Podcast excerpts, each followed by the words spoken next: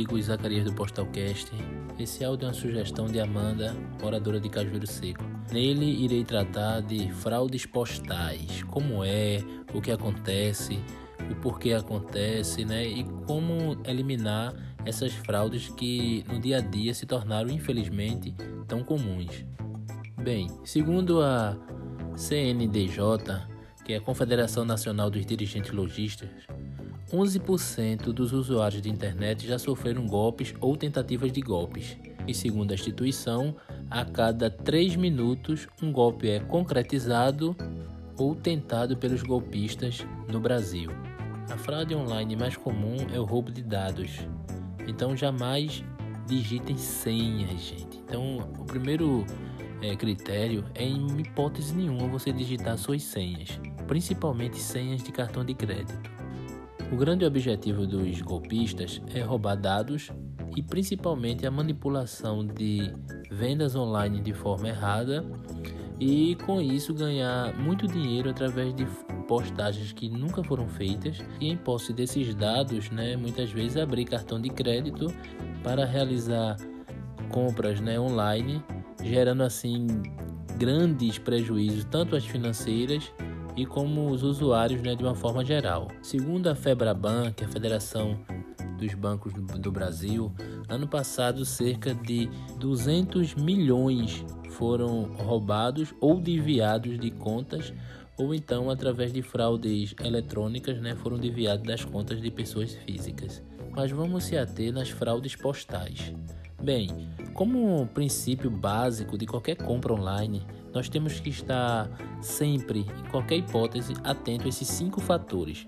Fator número 1: um, cadastro de dados. Sempre que você for realizar uma compra online, sempre que você for fazer um cadastro, não importa se o cadastro é de uma empresa conhecida ou de uma empresa que você não conhece, mas sempre que você for fazer o cadastro, preste muita atenção no endereço do site que você tá. Se você tá pelo celular, se você veio de algum link de Instagram, de Facebook, de WhatsApp, você esteja sempre atento ao link que está lá em cima, se ele corresponde ao site no qual está endereçado pois o roubo de dados no Brasil ele virou uma ferramenta onde os criminosos ganham muito dinheiro através da manipulação, bem como da venda desses dados, né? Porque muitos dos presídios, né, dos presos que estão em presídios e ligam para a casa das pessoas, eles obtêm os dados através dos fraudadores que conseguem esses dados nesses cadastros. E são cadastros às vezes que não apresentam nenhum tipo de suspeita, né? Imagina você ter seus dados roubados porque você faz um cadastro em uma clínica para fazer um exame médico.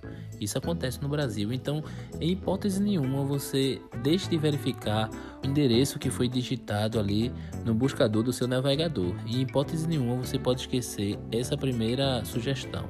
Sugestão número 2: promoções mirabolantes. Gente, corra de ofertas irrecusáveis. Não existe nenhum tipo de mágica ou química que vá dar um preço absurdo a um determinado objeto. Não existe essa promoção relâmpago, Black Friday, não existe. Na maioria das vezes essas promoções mirabolantes, elas têm links ali que estão redirecionando você para outras páginas. E aí quando você acessa, você não está naquela página inicial ali onde ele faz o link, né? São promoções muitas vezes ganhe 70% na compra de um iPhone. Isso não é possível que você pague 70% de desconto em um iPhone ou então em um produto de ótima qualidade que em site nenhum você consegue essa promoção. Então desconfie sempre dessas ofertas mirabolantes, sempre. Fator número 3 é o redirecionamento de páginas.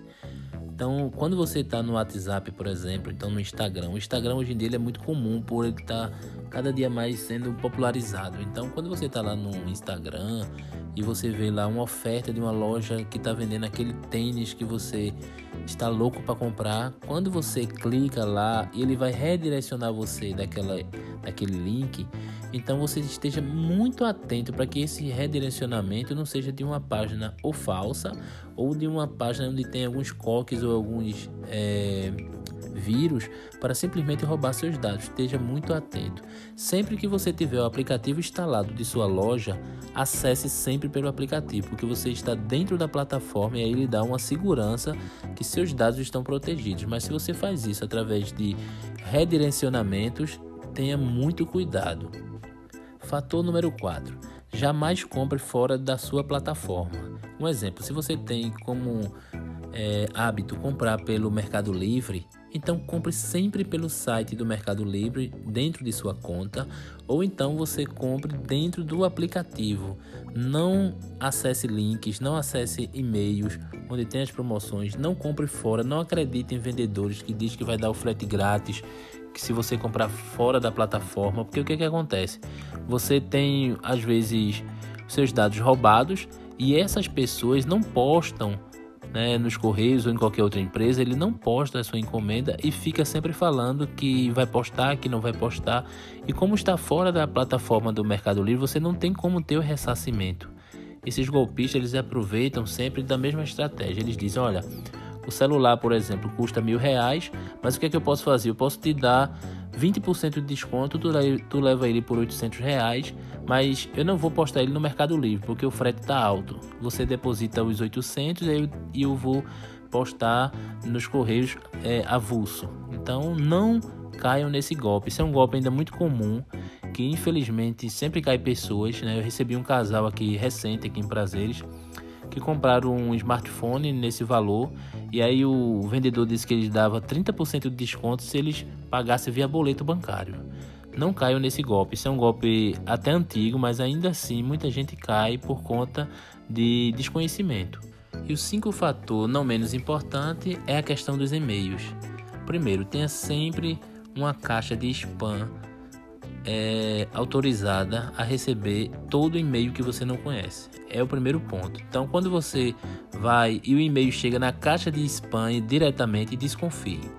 Porque quando você está dentro de uma plataforma que é conhecida, essas, essas empresas elas têm como objetivo também a propaganda. Então o que acontece? Ela cadastra seu e-mail no momento do seu cadastro e esse e-mail ele fica como sendo padronizado. Então geralmente como eles mandam muitas promoções, chega tudo na caixa de mensagem. Então, quando você recebe um que está lá na caixa de spam, né, que você é suspeito, ele não tem um endereço bem organizado do da plataforma que você realiza suas compras, ou então é um e-mail que é meio suspeito, que ele tem é, alguns links que não aparece bem a foto, como a imagem chega um pouco manchada. Então desconfie, desconfie sempre de e-mail.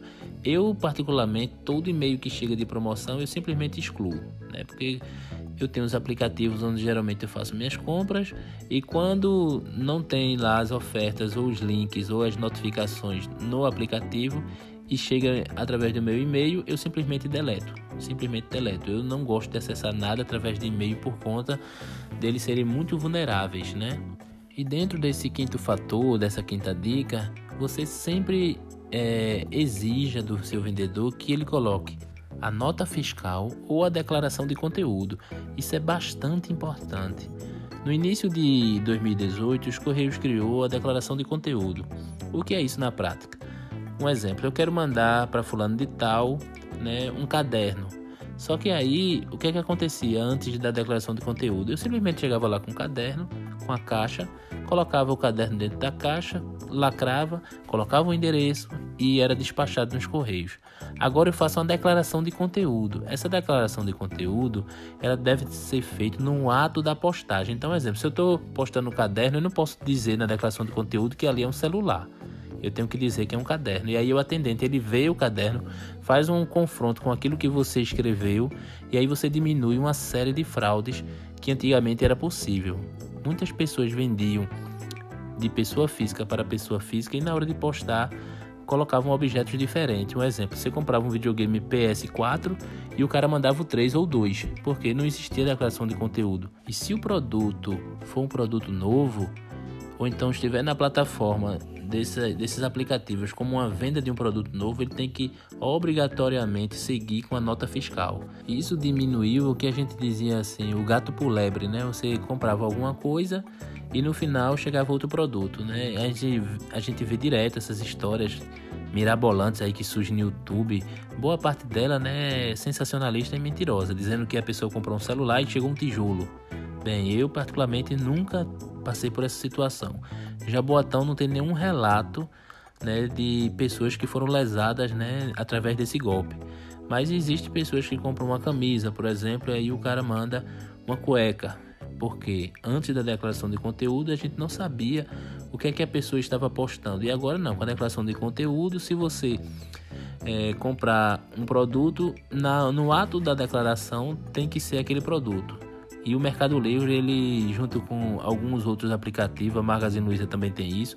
Quando o vendedor vai postar nos correios, a declaração de conteúdo já está nos correios. Então a pessoa não pode postar outra coisa. O produto que você comprou lá, quando fez aquela, aquela pré-compra, né? Aquele pedido, quando o pedido é enviado para os correios, já tem junto lá especificando qual é o produto. Então, um exemplo, se eu vendia você uma sandália, eu não posso chegar lá e postar um ventilador, eu tenho que postar uma sandália. Então isso aí ajudou muito na questão das fraudes. Bem, nesse áudio isso é tudo. Eu espero ter é, tirado algumas dúvidas e esclarecido as pessoas que compram, vendem né, e têm curiosidade sobre e-commerce. Muito obrigado a todos.